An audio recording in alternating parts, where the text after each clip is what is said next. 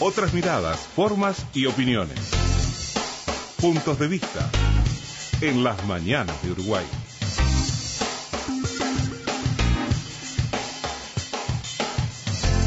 Repasábamos al inicio del programa esta misiva que hizo público en la jornada de ayer Ernesto Talvi, ex precandidato colorado, ex senador, aunque nunca llegó a asumir, ex senador electo, ex canciller de la República, y desde ayer, de acuerdo con lo que dice en su propia nota, ex hombre político partidario, veamos cuál es el futuro de Ernesto Talvi. Lo cierto es que asume que se aleja de la, de la política, que abandona la política activa. Eh, buenos días, Oscar Botinelli, socio de Factum, ¿cómo estás? Hola, Oscar. ¿Qué tal? ¿Cómo están? Buenos días. Buenos días. ¿Qué, impresión causó este, este anuncio conocido en la tercita de ayer? Bueno, a ver, eh, no es fácil todavía aterrizar un análisis, ¿no? Claro. Lo que es, este, eh, primero, hasta ahora, cuando había algún tipo de renuncia a una candidatura futura, este, era de otro tipo. Por ejemplo, Luis Alberto Lacalle, cuando eh, renuncia en el 2011 a eh, decir no voy a ser candidato, renuncia a la presidencia del directorio. Pero era bueno considerar que eh, había llegado un límite su liderazgo, después de haber sido presidente, etcétera, daba paso a una renovación, seguía en el Senado, es tenía todo eh, un, pasaje de renovación generacional dentro de un partido. Gestos más, gestos menos, ha habido parecido. Yo diría, lo, lo primero que se entronca con esto como gesto sorpresivo fue de abril del 2017, cuando Pedro Bordaberry dice, me retiro de la política. Cierto. ¿No? Y no voy a ser candidato. Que mm, de alguna manera tiene en común que se lo, se lo veía como un hombre que se sentía medio ajeno a la política. ¿No? Eh, aunque siguió hasta este de senador hasta ahora, sí, sí, febrero, muy poco tiempo. Este, e incluso tuvo un intento de volver cuando el Partido Colorado apareció eh, con la idea que se iba para arriba con la candidatura Talvi más el retorno de Sanguinetti y ahí no tuvo apertura de puertas, digamos. Esto es una carrera política que, uno diría muy fugaz. Eh, uno diría, no, no, es ninguna calificación de peyorativa ni nada por el estilo, de estrella fugaz, que en realidad aparece en el firmamento muy rápidamente y, se apaga por voluntad propia, pero que fue construida durante muchos años. Recordemos que fueron desde 1997 eh, eh, su papel al frente de un lo que se llama un think tank, un centro de estudios, conferencias mensuales. Mira, yo recordaba hoy, Oscar Temprano, que los encuentros ciudadanos con los que recorrió el país a través de Ceres los arrancó en marzo de 2016. estamos hablando bastante antes de eh, involucrarse directamente con el Partido Colorado, ya hablaba de propuestas de economía, educación y seguridad, algo que seguramente también... Yo estoy yendo más atrás. Más atrás 1990. Sí, sí, sí, está bien, está bien. ¿Eh? Fueron 20 años de generar una figura que todos los meses realizaba conferencias. Este, ante un grupo calificado de, empresarios, de dirigentes de empresas del Estado, que salía eh, publicado en medios de comunicación y que estaba centrado en economía hasta que en, los últimos años ya entra a hablar de política y de propuestas de país. Luego eh, empieza durante dos años estas giras, los encuentros ciudadanos, que son promovidos, organizados por la Cámara Nacional de Comercio, con el involucramiento de los centros comerciales del interior del país. Si no me equivoco, hizo 38 conferencias que estuvieron fundamentalmente centradas en un plan de reforma educativa. Y ahí viene el salto, aunque ya era casi un secreto a voces, que eso era la construcción de una candidatura, hubo importantes estudios jurídicos, económicos de este país que recolectaron mucho dinero para eh, el lanzamiento de la candidatura Talvi. Bueno, es recién cuando se forma el grupo Ciudadanos, cuando aparece este, entre 2018, pero esencialmente al principio el Partido Colorado empieza a levantar por la reaparición de Sanguinetti. El fenómeno Talvi como fenómeno electoral de gran captación, uno diría que empieza eh, marzo, abril, eh, este, hacia el 30 de junio, no diría más bien incluso los últimos dos meses. Y ahí sí es muy importante porque él, que es un hombre un pensamiento de un muy fuerte liberalismo económico, de muy fuerte adhesión al libre mercado, hace un giro que es visto con un hombre más de centro, centro-izquierda, y le impide el retorno al Frente Amplio de muchos Frente Amplistas eh, desilusionados, e incluso capta lo que estaba captando en ese momento el Partido Independiente. Y el Partido Colorado tiene un gran refuerzo de gente extra colorada a través de Talvi.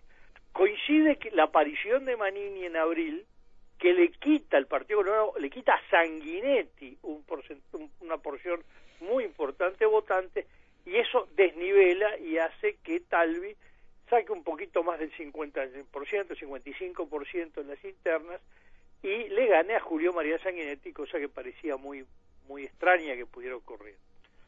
Luego tiene un crecimiento de más o menos un mes, un mes y medio, de intención de voto, como ya como candidato único del Partido Colorado, que llega, bueno, varió en las encuestas. Incluso en algunas señalaba hasta la duda quién iba al balotaje entre la calle Pau y Talvi. Ahí él tiene un primer elemento que hay que eh, verlo hoy, un elemento personal, interrumpe una campaña electoral. Y le interrumpe a raíz de, este, bueno, una tortícolis o algo así se habló, sí. que mm, da la impresión de que algo ocurrió en su persona que lo llevó a interrumpir la campaña electoral, ¿no? Estas cosas muchas veces son cosas anímicas que se reflejan en el cuerpo, ¿no? Y ya retoma con mucho menos fuerza, ya su figura tiene un quiebre y empieza un descenso que termina el Partido Colorado votando un poquito por debajo que en la última elección, que en el 2014. Es decir, que ya ahí había un, pronunciado descenso. Él quiso siempre la Cancillería, el Partido Nacional también lo veía desde antes de ganar la elección como el posible canciller, con una idea propia muy diferente a lo que había sido y va a ser ahora la no la política exterior que eso refiere a los objetivos de la política, a las formas de la política, la idea de una política dedicada a lo comercial sin lo político y combatiendo la diplomacia cóctel, entendiéndola como una frivolidad social y no como en general se entiende por los que practican esto como un lugar que se puede hacer mucho contacto, mucho encuentro y sentar las bases para las relaciones eh, interpersonales, eh, políticas o entre propios diplomáticos, etc. Eh, aquí uno lo que ve es que hay una, un problema de adaptación de Talvi a la política. Eso que dice Oscar de, que sobreestimó su capacidad de adaptarse del quehacer académico al quehacer político, ¿va en línea un poco con lo que había dicho el expresidente Mujica, Oscar? Bueno, yo diría, no, digo, no, no, es, es complicado comparar. Sí. Yo diría que eh, lo que es un hombre que no se sintió aún. se sintió cómodo. Eh, yo analicé en su momento el 11 de junio cuando surge que él se va a retirar. Sí. Después tarda 20 días.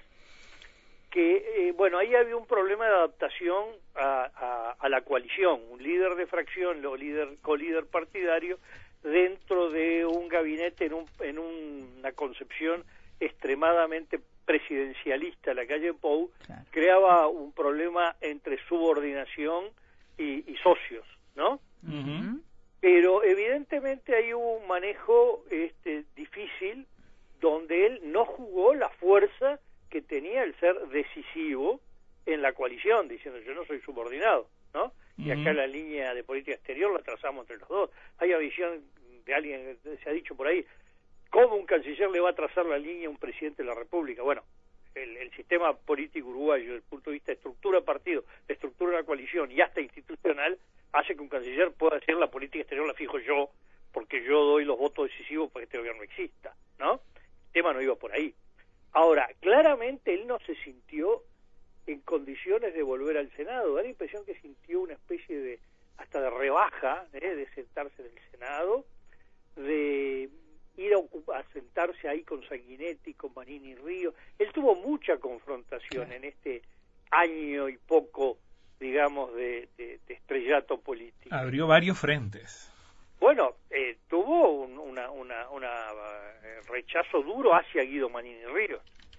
Tuvo una confrontación de tipo personal con Julio María Sanguinetti, con el veto a Julio Luis Sanguinetti, que había sido el coordinador general de la campaña Ballistas para que fuera a este, una de las comisiones binacionales. Había tenido algunos roces con el Partido Independiente en, la campaña electoral, bastante importantes. Es decir, este, en realidad el, em, se manejó con, con una forma, de, o tiene una forma de ser, este, que crea rispideces en el funcionamiento político y que se tradujeron muchas de las bueno diferencias políticas en diferencias de tipo personal cosa que complican la política. Eh, claramente él, él, fue senador dos semanas no cuando él, eh, asume eh, promete el cargo y luego el senado prácticamente no funciona y se instala el poder ejecutivo el primero de marzo no sí. este y él no no lideró Ciudadanos este tiempo, no era una persona que estaba todo el tiempo reuniéndose con los senadores, con los diputados, tomando posturas.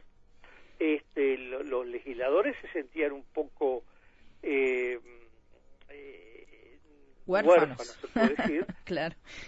Y ahí quedaron dos figuras, el, senador, ahora ministro de Ambiente, este, Adrián Peña. Adrián Peña, que un hombre que además tiene un manejo de aparato político muy mm. fuerte, y Ope Pasqué en la Cámara de Diputados como los dos que lideraron y han liderado Ciudadanos, seguramente lo van a seguir conduciendo. Pero ¿eh? Peña se va, Oscar, ¿y qué va a pasar con Ciudadanos? Eh, él habló de un ciudadano con una bancada parlamentaria decisiva para asegurarle al país gobernabilidad y estabilidad de la coalición. Sí, eh, a ver, mm. Ciudadanos cuenta con ocho diputados y dos senadores en realidad se requieren tres senadores para que la coalición pierda la mayoría y ocho diputados sí, le hacen perder la mayoría. La coalición en este momento tiene entre 56 y 57, porque de alguna manera en temas decisivos el PERI está actuando eh, muy pegado a la coalición, apoyando la coalición, ¿no? Pero igual, son ocho, por lo tanto ahí eh, pierde la mayoría. Yo creo que en este momento se producen dos cosas. La primera es que eh, eh, vamos un poquito para atrás. El Partido Colorado funcionó bastante monolíticamente en el Parlamento en estos cuatro meses. Este, la forma de funcionamiento en el Senado de Adrián Peña con, Sanguinetti fue muy sólida y en la Cámara de Diputados la, bancada de ballistas, más o menos liderada, coordinada por Conrado Rodríguez y la bancada de, de Ciudadanos yo diría liderada, no solamente coordinada por, Pasquet, eh, llevó a que hubo una dupla ahí, que Conrado Rodríguez o Pasquet, que hizo que el Partido Colorado funcionara como tal, eh, por lo tanto en ambas cámaras. Lo que veo es que el Partido Colorado ahora va a actuar eh, mucho más monolíticamente, no es que la Sanguinetti va a liderar Ciudadanos, pero todo el Partido Colorado va a estar bajo la guía, la guía en un sentido ya de largo plazo, de larga data, de, en base a una larga experiencia, de Julio María Sanguinetti, que además institucionalmente es el secretario general del Partido Colorado. Y este, con el cual, bueno, la, la bancada de Ciudadanos tiene muy buena relación, particularmente Adrián Peña anuncia nada menos que va a aceptar el Ministerio de Medio Ambiente en el jardín de la casa, en el frente de la casa de Julio María Sanguinetti. Sí, es verdad. ¿No?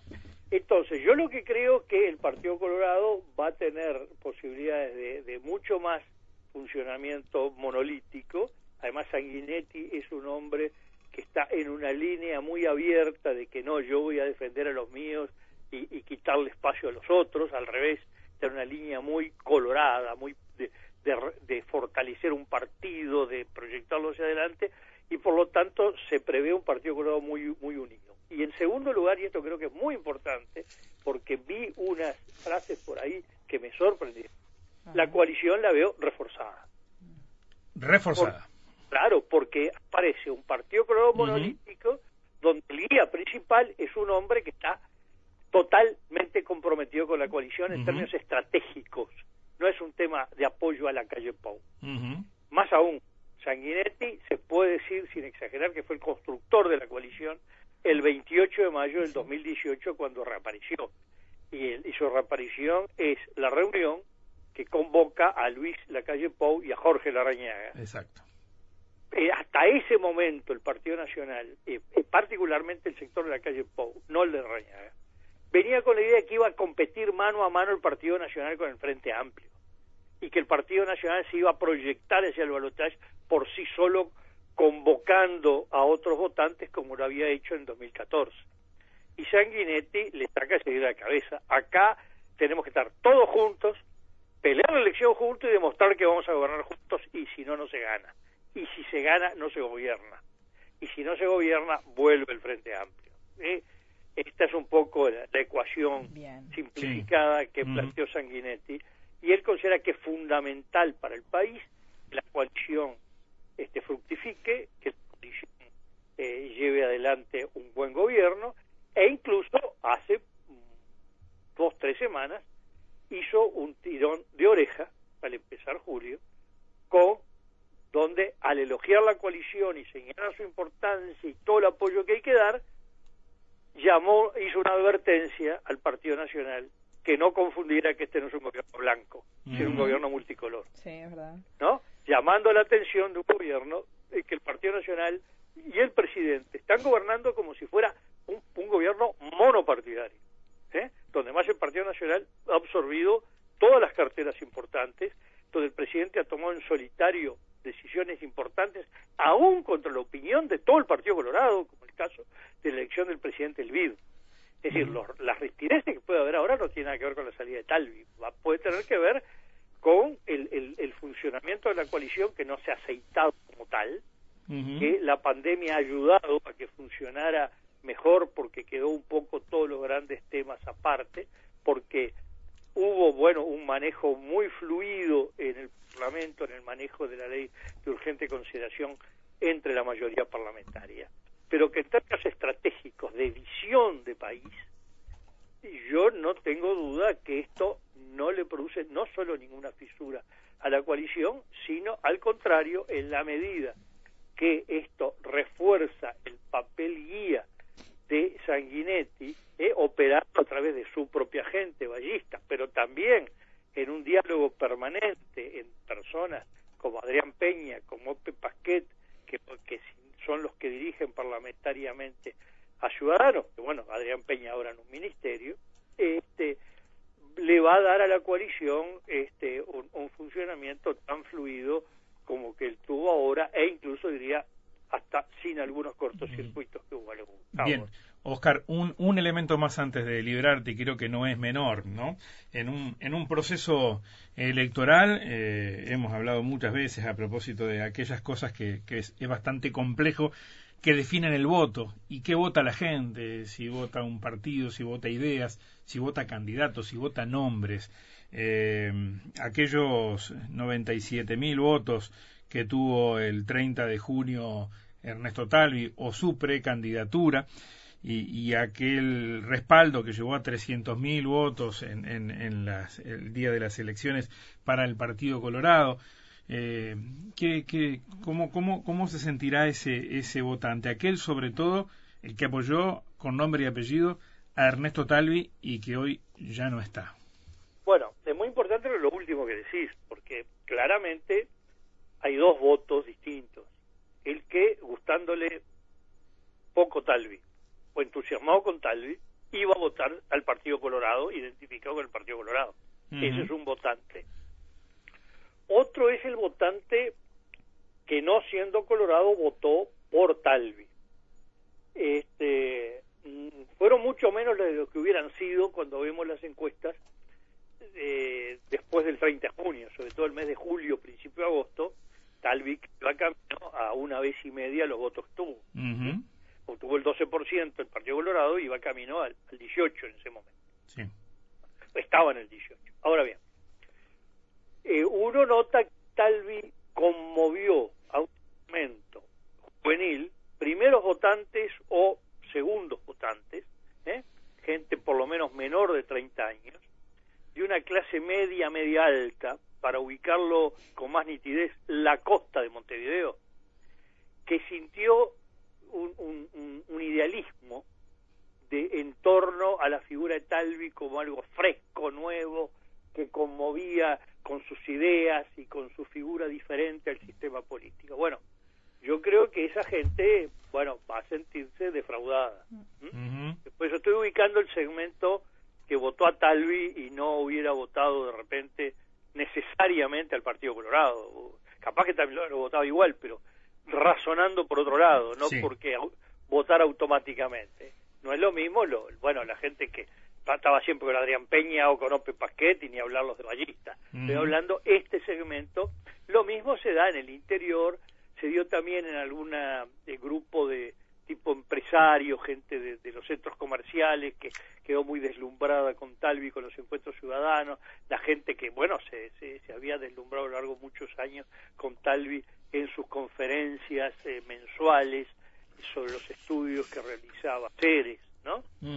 Bueno, ahí se abre, sí, un, un, vacío. Eh, lo que pasa es que estamos muy lejos de, de hablar de elecciones, este, porque prácticamente el gobierno está por empezar o empezando. Claro. Eh, ¿Qué quiero decir? Que el coronavirus en Uruguay y en el mundo eh, este, ha operado como una especie de nube que ha tapado lo que es el funcionamiento normal. Este, bueno, estamos en este momento en un rebrote del coronavirus que nos está llevando en cantidad de casos por día. Esta, usted, última semana tenemos un promedio de casos por día igual a cuando se empezó, ¿no? Es un retroceso fenomenal. España está en un retroceso también, en fin. Entonces, eh, bueno, cuando empiece el funcionamiento normal, que yo diría empieza ya apenas se, termine este rebrote, pero sobre todo porque viene el presupuesto, lo que tiene con Consejo de Salario ya quedó eh, pateado por un año, ¿eh? un año y medio, este, lo cual distendió mucho, pero el presupuesto va a ser muy importante y sobre todo, eh, bueno, la situación económica, los 200.000 en seguro paro, la gente que puede quedar despedida, los comercios chicos que están eh, galgueando, ¿no?